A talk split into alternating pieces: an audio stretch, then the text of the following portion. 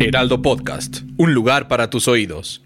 Yo siento que, yo siento que estamos muy educados a reírnos de eso. Y existe esta, esta idea de los comediantes como de es que ya no se puede hablar de nada. Se puede hablar de muchas cosas. Se puede hablar de un chingo de cosas. De eso ya no queremos hablar porque además de que contribuye a una relación Violencia. social jodida que no ayuda a que crezcamos, pues es un chiste que ya contamos 20 mil veces, ¿no? O sea, burlarnos del gordo, este, de la mujer histérica, del jotito, del, es como, ya, esto, esto está 100% vacío, es un, es un ciclo este, que nos enseñaron que de eso nos teníamos que reír y entonces nos reímos y entonces alguien sigue contando ese chiste porque ya sabe que se van a reír de él y es como de, ¿en dónde estamos metidos? Alguien ya detuvo este círculo vicioso y se preguntó por qué seguimos contando esto.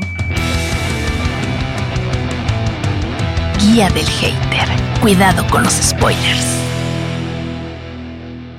Tenemos una guía del hater con un fantasma, mi querida productora. ¿eh? Alfonso Borbolla, qué placer saludarte, querido. Me da un poco de risa porque lo veo todo el tiempo, ¿no? Entonces, ¿de qué vamos a platicar? No. De lo que Llevamos varios sabe. meses viendo, viéndonos Exacto, casi, diario. Bueno, es que antes de Historias de Fantasmas estuvimos en Hamlet. ¿no? Exacto. Obviamente la relación se intensificó en Historias de Fantasmas porque Ponchito Borbolla es nuestro protagonista, ¿no? Entonces, este, pues ahí nos estamos viendo cada rato, ¿no? Y acabamos de estrenar, entonces como que todavía estamos, ya sabes, pegados a la mamá, ¿no? Que es Miguel Santa Rita en esta ocasión, ¿no? Espero Queremos que, no nos, espero que no nos destete pronto. Es- está- exactamente. O sea, nos- que nos cambie la leche. ¿Cómo se llama? Fórmula. Sí. No, porque estamos ahorita pegados todos alrededor de Miguel Santa Rita. Pero pues es un placer, eh, Ay, mi no, querido el placer Ponchito, es siempre. 100% mío. Muchas gracias Y, por la este, y invitación. sobre todo eh, cerrar el año que nos ha ido rete bien, ¿verdad, productora?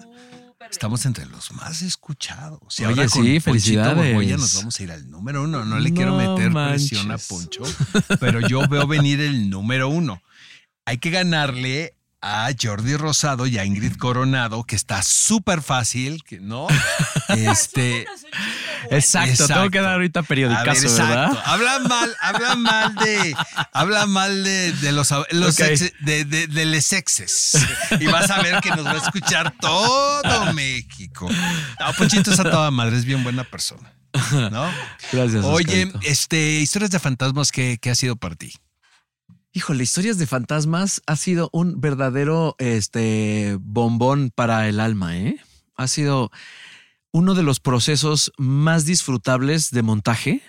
Primero, esto la gente tal vez no tiene por qué saberlo, pero ensayar tres meses todos los días es algo que no sucede jamás, jamás.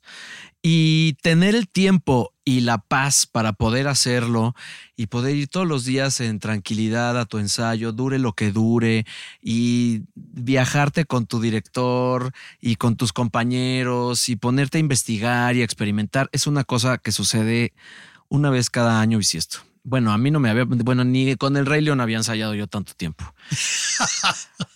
Y- no, pero no lo digo, no Sí, lo sí, digo sí, en mal plan, lo digo, no, es no. lo que un, es lo que es lo que más nos gusta a los Es- actores. Ensayar es lo máximo. O sea, es el, es el laboratorio, es el momento de, exper- de experimentar, de investigar. em, y este texto con este personaje que tenía tantísima carne para rascarle y para crearle, con toda la propuesta de Miguel, que no era una propuesta, pues como tan tan sencilla o- Ujú. o, o tan Tan fácil de o- o leer. tan fácil de leer, ¿no? Que daba chance también a que Exacto. nosotros en el salón de ensayos estuviéramos proponiendo. Eh, ha sido una maravilla. la Oye, ¿resucitaste algunos fantasmas ahí? ¿Los tienes en la casa ahora? Este. no, Este- gracias a Dios. Es tan buena onda, Ponchito, que creo que ni eso. Te voy a invitar a la mía. Sí, es que ¿sabes la- qué? La Es que mía ¿sabes es la casa del tío Chueco, ¿eh? Sí. Está atascado de fantasmas. Yo soy muy, muy miedoso de la oscuridad.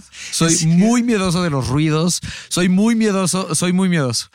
Y en este departamento en el que vivo, en el que llevo casi 15 años viviendo, jamás he pasado miedo. Pero es que has de saber que yo, mi papá nosotros nos fuimos cambiando de casa porque mi papá fue huyendo de la civilización. Entonces ya vivíamos en el, eh, en el desierto de los leones hasta arriba. Por Condado el de Sayavedra, convento, así, Condado de Sayavedra, En un ¿no? lugar enorme donde yo además dormía en el que era como el... Ajusco, ajusco profundo, ¿no? En el ajusco, ajusco profundo. profundo. Ajá. Mi cuarto era el invernadero de la casa, o sea, no tenía techo. Entonces yo además en esa época estaba obsesionado con los ovnis, entonces yo juraba que iba a haber un ovni en la noche, no dormía nada, este, oía ruidos, se salía, se metía gente a la casa, esto era de verdad, se metían ahí unos teporochitos, entonces mi papá tenía que salir allá a correr gente. Entonces yo tengo como que recuerdos de noches muy inquietas y ahora vivo muy feliz, muy tranquilo, sin ningún fantasma, gracias a Dios. No sé, yo, yo siento que ya se portan bien mis fantasmas, ¿no? O sea, ya los domé un poquito y ya les dije, bueno, una vez recuerdo, y lo, lo tengo muy claro, llegué a, a su casa y dije, a ver, siéntense. O sea, ni ustedes se van a ir, ni yo tampoco. Entonces, pues llevamos la fiesta en paz. Y a partir de eso, ahí va, fíjate, que tiene que ver con las visitas a mi terapeuta. Ajá, Pero, pero ¿cómo se manifestaban? Uy, Poncho, es que no nos No. conocíamos, manito. Pues por eso, qué bueno. Qué miedo. Pues exacto. Pues Dios nos protege, ¿no? De, ¿no? de los desastres Ajá. naturales. Si nos hubiésemos conocido hace 15 años, güey, no mames, hubiéramos acabado con la Ciudad de México. Pero este, pero te digo una cosa, yo no quisiera desaparecerlos. O sea, yo sí quisiera que estuvieran siempre conmigo, porque eso es lo que hace que sigamos haciendo este tipo de cosas, Ujú, ¿sabes? O sea, historias de fantasmas. ujú. Es muy chistoso porque de repente llega la gente, ¿y ¿cómo van a hacer historias de fantasmas después de Hamlet? O sea, la gente sonaba como que íbamos a hacer algo, la gente lo decía como que íbamos a hacer algo como la, no, vengan a la casa del terror, ¿no? De Six. Flags, que se necesita talento para que te salga bien eso también, Sí. ¿estás de acuerdo? Y, y yo siento que va mucho junto con pegado y, y lo dijimos el día del estreno, o sea, eh, qué casualidad que Hamlet también va de un fantasma que Ujú. mantiene inquieto a nuestro, a nuestro protagonista, en este, en este caso a nuestra protagonista. Y ahora también hablemos de los fantasmas no solamente I'm Sandra, and I'm just the professional your small business was looking for. But you didn't hire me because you didn't use LinkedIn jobs. LinkedIn has professionals you can't find anywhere else, including those who aren't actively looking for a new job but might be open to the perfect role, like me. In a given month, over 70% of LinkedIn users don't visit other leading job sites. So if you're not looking on LinkedIn, you'll miss out on great candidates like Sandra. Start hiring professionals like a professional. Post your free job on linkedin.com/people today. como los tenemos nosotros eh, por entendido en la cultura pop, sino los que venimos cargando. No. Que eso es como lo más interesante de la obra, ¿no? Pues yo Sin es lo que por, que- eso, por eso yo nosotros la montamos. Claro, ¿sabes? claro, claro, claro, ¿no? Si la gente se asusta, está chingón. Pero queremos asustarlos de otra manera. Claro. Como de decir, caray, ¿cuántos fantasmas yo vengo cargando? ¿Sabes? Que esos, esos, esas historias son las más terroríficas para mí. Es que el final del que no vamos a hablar, eh, me parece que de todas las posibilidades de historias terroríficas con las que uno se podría topar, esa es tal vez la peor, ¿no?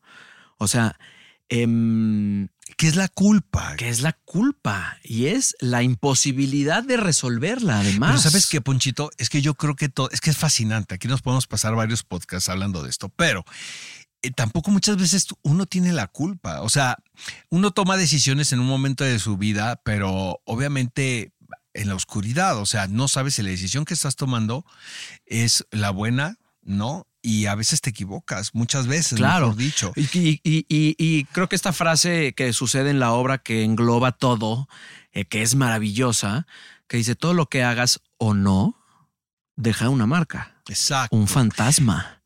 ¿No? Exacto. Porque Todas hasta el las no decisiones, hacer- claro, por supuesto, el la no tomar omisión, una claro. decisión también conlleva una consecuencia. No, o sea, siempre tomas una decisión, ¿no? O sea, Exacto. callarte, Exacto. eh, omitir, Guardarte en tu casa. es una decisión. Totalmente. ¿no? Y eso afecta. Quién sabe a quién, quién sabe cuándo. Pero eso va a llegar a algún ¿Crees lado. en lo ¿no? sobrenatural? ¿Crees en los fantasmas per se? Como Cada vez menos. Y siento que cada vez es más aburrida mi vida cuando no creo en eso. La verdad, antes sí, antes sí creía mucho. Este, ya no. pero es muy aburrido no creer en eso. ¿Tú sí? Yo creo en las energías. ¿eh? yo, yo, yo soy, ya me, tú me conoces, ¿no? O sea, yo hasta no ver, ¿no? Pero luego pides tanto eso que se te aparecen, ¿eh? Mm. La verdad.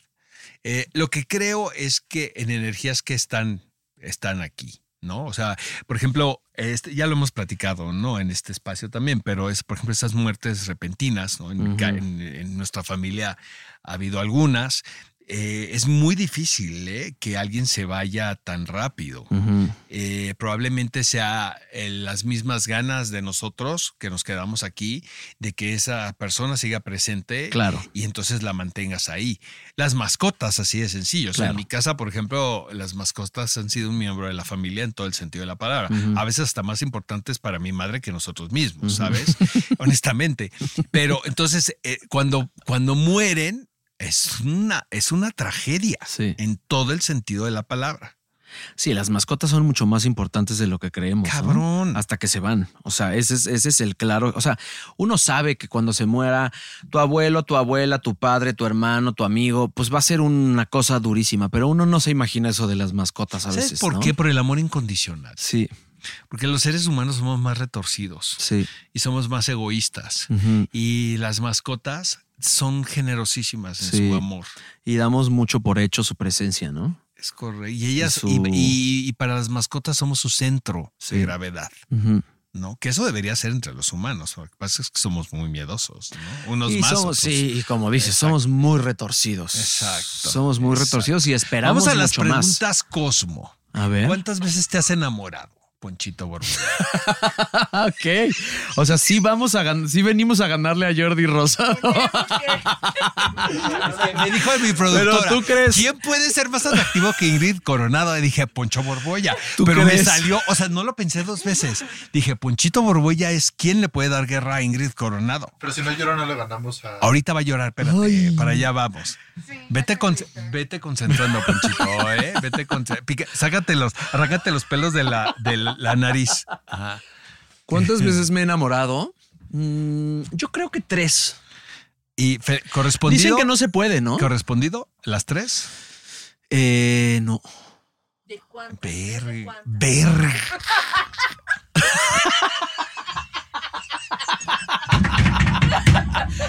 De las tres, ¿cuántas correspondido? Dos. Ponchis? Dos. Ah, Dos. está bien, está bien, Ah, también. sí, está voy bien. ganando. Vas ganando. Eso está bien. ah. Vas-. Este. mm, Pero, Pero se me dicen que, que solo te- te enamoras una vez en la vida. no, No, pero te ves que tú eres de los que va al Oxxo y regresa enamorado. No, hombre, para se nada. te ve a 20 mil leguas de viaje submarino, amigo mío. Ah, Estás loco, güey, para se te ve bien cabrón. Ajá. No, de Oye, veras, al la contrario. gente piensa que Ponchito es que todo el tiempo se está riendo, ¿no? Porque es tan bueno en la comedia, pero siento que eres más dramático. Ahora que te conozco, eres más del dark side que. ¿Tú crees? Sí, pero a lo mejor por eso eres tan efectivo haciendo comedia. Porque, Ah, bueno. Porque es una comedia de situación, no de el chiste per se. Yo sí creo que la comedia viene sin lugar a dudas de la ruptura interior. Claro. O sea, Van agarrados de la mano, la tragedia y la comedia. total, total. Cuando menos la, la no, no- no sé si decir la buena comedia, porque no sé qué es la buena comedia, porque también creo que la comedia es tan referencial que pues, unas personas se ríen de unas cosas y otras de otras. O sea, no, no depende necesariamente de, del emisor, como más del receptor. Pero mm, sí creo que la habilidad para hacer comedia viene del dolor, de la ruptura. eh, Y viene y- de. y ahora hay una parte de mi crisis en la que digo, ¿será que ahora estoy siendo un poco mejor en el drama porque me estoy corrigiendo? Qué y luego- aburrido, luego te da miedo, ¿no? Porque dices, bueno, ¿de qué voy a hablar? Es un poco lo que yo me refería con que los fantasmas estén en la casa, ¿no? Porque cuando ya no estén, qué hueva. Claro. ¿no? Pues mejor pongo una pizzería en la playa, maestro. Entonces, ¿para qué, Sí, ¿para qué pero- montamos una obra? Pero, mm, pero qué difícil, Ponemos una barra en la playa, en Playa del Carmen y ya, mano. qué difícil también este, necesitarlos para sobrevivir, ¿no? Totalmente. O sea, qué difícil Qué- qué básico, necesitar ¿no? que estén ahí vivos, jodiendo todo el pinche día para poder trabajar. O sea, creo que Hay que buscar la media, ¿no? Claro, hay que buscar la media y creo que ese es el, ese es el actor, ¿no? Es ese Oye, jinete Poncho, que va. ¿A ti qué te hace reír, eh? En la vida, en la vida diaria. Em, No backdoor ni nada de eso. O sea, ¿a ti qué te hace reír? Mm, Mira, te voy a decir. Me hacen reír muchísimo los sustos. Me hace reír mucho la gente que se asusta. Eh, mucho. O sea, es mi debilidad. Es mi debilidad. Por de- eso estás de- en de- historias de, fantasmas, güey. Por eso es nuestro tonto, Ya sé, ni modo, ya sé. Es muy básico. Es muy básico. Ajá. Pero, por ejemplo, mm, me, me- me choca la escatología, me Exacto. choca el albur, me choca el chiste sexual. O sea, como que esa comedia no me pasa para nada, pero una persona asustándose me, o sea, yo por suerte ninguno de los sustos de la obra suceden cuando yo estoy en tipo, eh, escena. Ponchito, eres mal tipo. la Soy verdad. una mala persona. Eres una mala persona. No, no es cierto. Oye, este, por ejemplo, ¿qué, qué, qué películas te parecen muy divertidas? Mira, por ejemplo, ayer me estaba acordando mucho de Hitchhiking Guide to the Galaxy. Que sí es muy Que es pero muy, sofisticada, amigo Pues mío, ¿eh? sí, pues es lo que me gusta, pero a la vez es, es muy sencilla, ¿no? O sea, es un tipo luchando contra la burocracia. Pues digo, ¿quién no ha luchado contra la burocracia? Está llevado a un extremo maravilloso, ¿no? Em, me encanta Delicatessen, por ejemplo. No, Es te de mis favoritas. No, yo sí soy un elemental, yo sí soy de Adam Sandler. Te iba a decir, no, güey, yo te iba, o sea, Big Daddy, no, así de. No, pues ya mejor me quedo callado. No, fíjate No, que... te voy a decir una cosa, es que me hace mucho reír a mí, Poncho, la gente que se ríe de sí mismo. Ajá. Eh, yo recuerdo que es una mamada lo que les voy a decir, ¿no? Pero cuando me vine a vivir a México, vine solo y yo traí- tenía trabajo, que es una bendición, ¿no? Este, eh, pero estaba completamente solo, o sea, no conocía a nadie. Entonces eh, rentaba un departamento en la Condesa, que es un departamentito muy, eh, o sea, que era un accidente en un edificio a punto de caerse. Entonces eh, la renta estaba congelada y para eso me alcanzaba. Entonces yo iba a Televisa, iba a mis clases, lo iba a Libero. Entonces tenía un chance entre la universidad y el SEA. Iba a casa a comer, porque también pues era para lo que me alcanzaba en esa época. Y veía el show de Rosie O'Donnell, ¿no? Y ella tenía un todo, me parecía, o sea, me parecía de verdad de un virtuosismo, porque tenía un, un programa de la tarde que era diseñado para señoras. Pero ella platicaba, todo era sobre lo que le había pasado en el día y te morías de la risa. Y era de, bueno, obviamente están, están excepciones como Saturday Night Live, ¿no? Como estos cómicos con los que crecimos también, pero tenía que ver con la vida diaria y decir, no, pues eh, ella platicaba todo el proceso de adopción que tuvo, pero de una de manera tan graciosa, por ejemplo, que el niño no la quería, no, pero no parabas de reír. Y era tan sencillo como que ella platicaba de que salía en la calle, se subía al coche, prendía su automóvil y empezaba su rutina. Digo, estás hablando de una mujer también muy inteligente. Es que exacto, es que ahí Eh, está todo el asunto. Pero lo que yo llegué a, a- a meditar en ese momento es que pocos cómicos se reían de sí mismos Mm. con esa confianza y como, con esa desfachatez, porque aquí en México era todo lo contrario, era todo, no es que esté hablando de alguien mal en particular, pero por ejemplo los Masca Brothers, no, Mm. era era sobre alguien más, Sí. no sobre el defecto de la otra persona. El Paco Stanley, con quien yo trabajé, me, me, me daba mucha risa, por cierto. ¿eh? Claro. Mucha risa. Este, me daba terror también, porque era en vivo. y yo decía, Madre Santa. Y este, pero se reía del patiño. Entonces, con lo que yo vi de Rocío Dano era, se está riendo de ella. ¿no? Y era muy gracioso.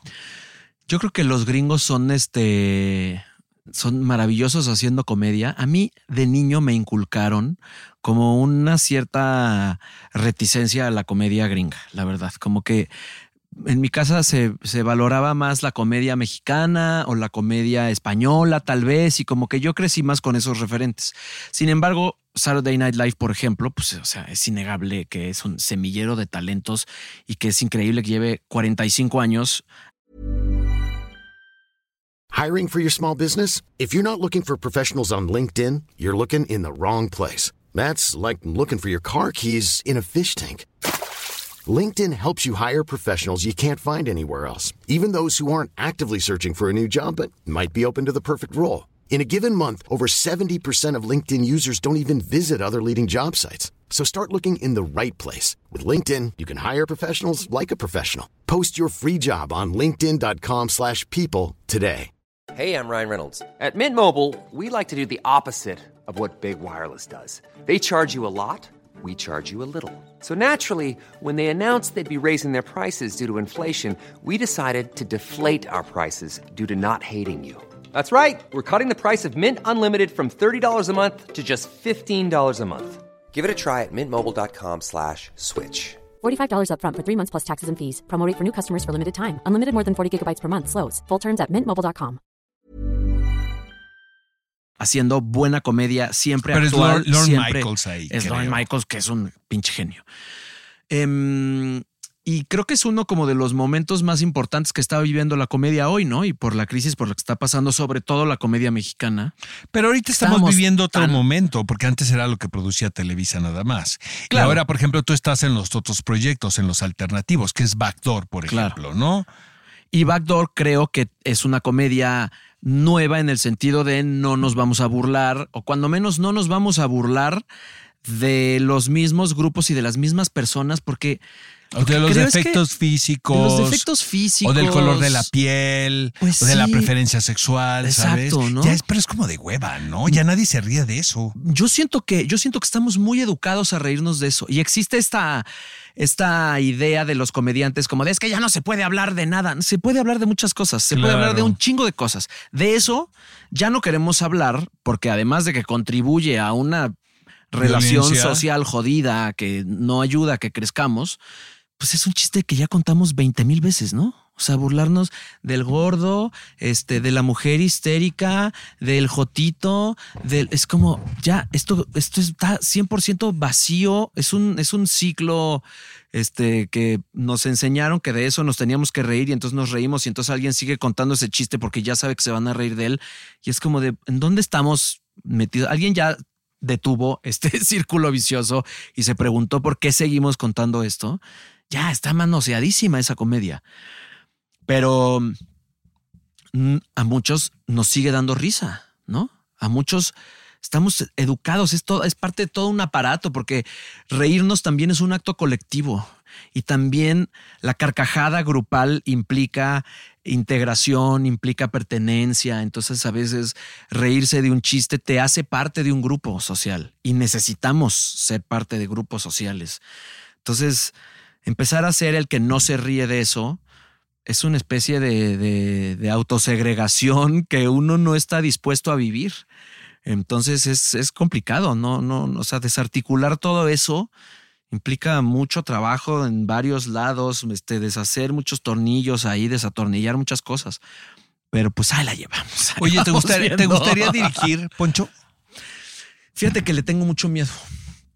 He dirigido un par de veces, co-dirigido siempre, eh, pero creo que soy una persona con una autoestima muy frágil y me cuesta mucho trabajo. Creo que el director necesita tener una claridad y una capacidad de, de, de anteponerse a la crítica que yo no sé si puedo.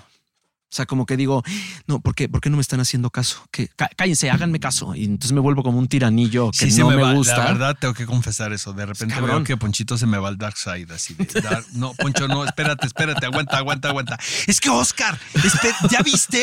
Y yo, sí, tranquilo. No, ahorita no. Los de- que los fantasmas, Los pues, fantasmas, fantasmas. mano. Oye, este, Pillowman también fue otro capítulo importantísimo. Pillowman para es un, sí, Pillowman fue un momento muy importante de mi carrera, que es una comedia. Sí, pero muy oscura. Pero muy oscura. Pero muy oscura. Pero estoy de acuerdo contigo que es una comedia. ¿eh? Eh, pero finalmente creo que no, no la puedes abordar como una comedia, como abordas una comedia como la de Backdoor o como abordas una comedia como la de Me Caigo de Risa. O sea, como actor no puedes enfrentarte a ese proceso como te enfrentas a un sketch o a una serie. O sea, lo tienes que abordar como abordarías pues, cualquier otro género, ¿no? Serio. Eh, y Pillowman Pues pues está muy retorcido, ¿no? muy retorcido. Digo, uno haciendo comedia siempre se enfrenta al sufrimiento, porque los personajes cómicos pues tienen que sufrir para causar risa. Eh, ¿Y Miguel sí la asumió, Miguel Septiembre, como si fuese una comedia o fueron más los actores? Sí, no, sí la asumió como, un- como una. com- O sea, él fue el primero que me dijo: Esto es una comedia. Cuando me, cuando me pasó la Sí, escena sí, del sí. casting y yo dije: ¿Cómo? Porque yo no conocía la obra. Me mandó una escena y me dijo: Esto es una comedia. Y yo dije: ¿Cómo es una comedia? Hijo, ¿de qué me estás hablando? No mames, esto es lo más oscuro y tétrico del mundo. Pero sí, sí. Y yo creo que el acierto que tuvo Miguel es que sabía que tenía en las manos un texto muy poderoso y como que lo único que hizo fue quitarle obstáculos de enfrente. O sea, como decir que el texto se diga y que la gente entienda este Y, texto. que- y nada Ya. más. Y luego O sea, hay veces que es lo único que hay que Es lo hacer. único que hay que hacer. Exacto. Oye, y de repente hay que comentarle al público que voy a, a nuestra casa Televisa y me encuentro a Ponchito también súper cómodo ahí entre los pasillos, ¿no? Tienes esa facilidad de cambiarte de chip igual que yo, bien cabrón. O sea, de repente vamos al Milán y es otro pedo. ¿No? Sí. Y es otro grupo de amigos. Y lo de tú ya te veo a ti con Faisy y con Gaby Plata. ¿no? Sí, sí. Y a mí con no Cintia sientes- Urias y con No sientes Odalis. que a mí, fíjate Pero que es que, es una. ¿sabes? Te voy a decir una cosa. Yo no me aburro así. Ajá. y me encanta. Por ejemplo, hoy en la mañana que fui al programa en vivo, de verdad me encanta. Me encanta hacer tele en vivo a mí. Ajá. Y la verdad, pues te- tengo años haciéndolo, honestamente. Entonces me siento en mi casa, Claro. literal, ¿no? Claro. Y sé que soy bueno para hacerlo también, ¿no? Y, y- y- pero no me cuesta el trabajo, como veo a muchos de nuestros amigos, de repente entrar, ¿no? A estos ecosistemas de la televisión privada, ¿no? Yo siento que mm, em, como que pues yo salí del CEA, pero siempre estuve en el CEA como diciendo yo quiero hacer teatro serio. Solo entré al CEA CEA, porque pero en la comunista, UNAM ¿no? se fue a la a huelga, Ah, entonces yo por eso también, entré al Yo CEA. era el de cuéntamelo ya, pero que estaba en el 11. Exacto. No, entonces y luego decían- trabajaba en la UNAM Ajá. y luego este, hacía teatro con los de la UNAM, pero pues era el del CEA. Claro. Y entonces luego en el CEA, pues soy el rojillo que siempre está tratando de, ya sabes, armándola de pedo por algo. Y mm, hay algo de eso que me gusta mucho, porque creo que te da cancha, porque creo que te da posibilidades de trabajo, porque conforme vas creciendo también te vas dando cuenta que tus amigos que solo trabajaban en el CNA, pues ya están haciendo series y Exacto. Y ahí se la se también estamos viendo rojo. un momento súper diferente de- de cuando estudiamos y eso está padre. Em, pero de repente, ¿no te pasa que llega un momento en el que dices, híjoles, ya no soy ni de aquí ni de allá? Exacto. O sea, como que Pues es el estado ideal, Poncho, creo. ¿Sí? Yo a mí me causa un poco de, de limbo, crisis. El ¿eh? limbo que le llaman. Ya siento que como que soy de, de todos los grupitos, pero de ninguno a la vez. Oye, manito, para terminar, este, bueno, nos queda invitar a la gente a historias de fantasmas. Historias de fantasmas. Exacto. Estamos eh, viernes, sábados y domingos en el nuevo Teatro Libanés. Ajá. Que está increíble el teatro. que está increíble, está súper bien adecuado. Em, viernes 8 de la noche, sábados 6 y media, 8 y media, domingos 5 y media y 7 y media, pero hay que checar cartelera porque estamos en esta nueva modalidad en la que estamos cada 15 días. Exacto. O sea, hay una obra de mejor teatro y luego estamos nosotros. Exactamente. Lo que recordamos, le recordamos al público y recomendamos es que nos sigan en redes sociales. Exactamente. Arroba historias de fantasmas teatro. Estamos en Twitter y estamos en Instagram. Instagram. No estamos en TikTok. Estamos hasta el 12 de febrero. Febrero. Y luego Pocas ya me están saliendo unas fechas ahí. Tengo que hablar contigo, Ponchito, No después de esto, sí. Oigan, este. Si nos dan permiso, nos dejan ya- tantito a la cabina. Vamos ya, a negociar nos, unas cosas. Nos regalan cinco minutos y un vasito con agua, porfa. Ahorita regresamos. Oigan, este, hoy, Ponchito, ya para irnos, ¿qué recomendarías al público que nos está escuchando ver estas vacaciones? O sea, ¿qué serie podría maratonear? Que no sea Me Caigo de Risa ni Backdoor, por supuesto. ¿Por qué no? ¿Ya, te- vieron Harina? oye, ¿Mi ya tío? te- ya ¿Papás te- por ya- encargo? Ya, te vi en reviviendo la Navidad. ¿eh? No, ¿sabes cuál, cuál estoy viendo ahorita que está buenísimo? Bueno, la acabo de terminar, 1899. Sí, está muy buena. Muy buena. ¿No te haces bolas muy cabrón? No, para nada. Está mucho más sencilla que ¿Que Dark? Dark. Eh, y además lleva una primera temporada nada más. Entonces, como me que- dijeron que ni los escritores le estaban entendiendo. A la No, serie. es cierto. Ah. Está mucho más sencilla y a mí me está gustando más que Dark, la verdad. Conste. Bueno, Sí, sí, sí. caso, la recomiendo, la Al recomiendo cabo te voy a ampliamente. ver el fin de semana. Bueno, oye, Ponchito, muchísimas gracias por acompañarnos Gracias a aquí en la ti. Guía del Muchas Hate. gracias. Eh, Gracias a ustedes. Vayan a ver a Poncho a Historias de Fantasmas. Vamos a hacer de este podcast el número uno. Me voy a encuerar. Exacto. si llegamos a cuántas escuchas, va a haber, va a haber un live muy especial para ustedes de Navidad, como regalo de Navidad. Aquí se va a abrir el OnlyFans de la guía del hate. Bueno, sí tenemos un actor en nuestro reparto que tiene OnlyFans, que es Alfredo Sí, Gatica. sí, Lo tenemos no. que traer para que nos explique toda. No, es porque hay un rapport ahí particular. ¿no? Por si esto no, no vence a Jordi, Exacto. traemos a Gatita. Exacto. un placer saludarte siempre. Igualmente. Te queremos, Ponchito. Igualmente, gracias.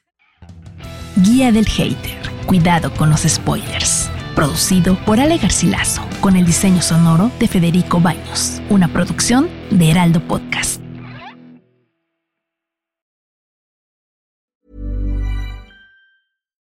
If you're looking for plump lips that last, you need to know about Juvederm lip fillers. With Juvederm Volbella XC and Juvederm Ultra XC, your lip look, whether it's subtle or bold, can last up to one full year with optimal treatment and no additional maintenance. Find a licensed specialist and see if it's right for you at juvederm.com today. That's J U V E D E R M.com. Add fullness to lips in adults over 21 with Juvederm Volbella XC or Juvederm Ultra XC. Do not use if you have severe allergies or a history of severe allergic reactions, or if you're allergic to lidocaine or the proteins used in Juvederm. Tell your doctor if you have a history of scarring or taking medicines that decrease the body's immune response or that can prolong bleeding. Common side effects include injection site redness, swelling, pain, tenderness, firmness, lumps, bumps, bruising, discoloration, or itching. As with all fillers, there's a rare risk of unintentional injection into a blood vessel, which can cause vision abnormalities, blindness, stroke, temporary scabs, or scarring. For full important safety information, visit juvederm.com.